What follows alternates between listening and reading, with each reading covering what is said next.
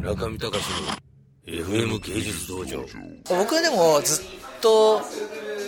もう小さい頃から東京に住んでますね。で東京に住んでいて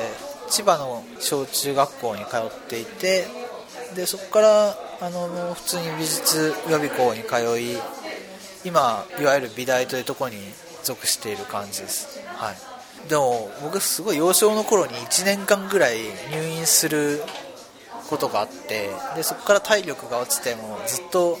運動はすごい音痴でしたね。運動音痴で。ただでもその入院5歳ぐらいの時の1年間の入院の間にすごい工作をしまくっていたんですね。そこからだから、まあ、自然に絵が好きになって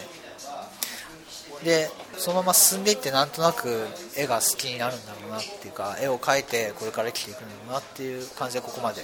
進んできています、まあ、漫画家とかそれから予備校時代は普通にデザイン系に進むのかなっていうことを考えたりもしていました。でも意外となんか昔から収集癖があったりだとかいや結構、まあ、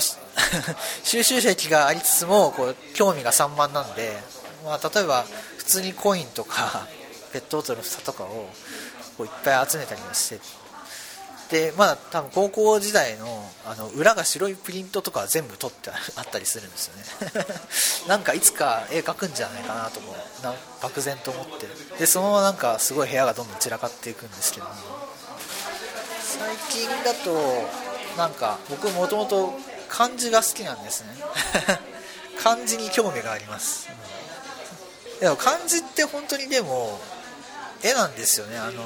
絵っていうか結局記号として昔からその意味を全部背負って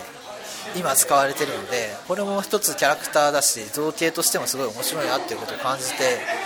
なんか漢字を勉強してみたいなとは思っています。それが何か作品にフィードバックできたらなんか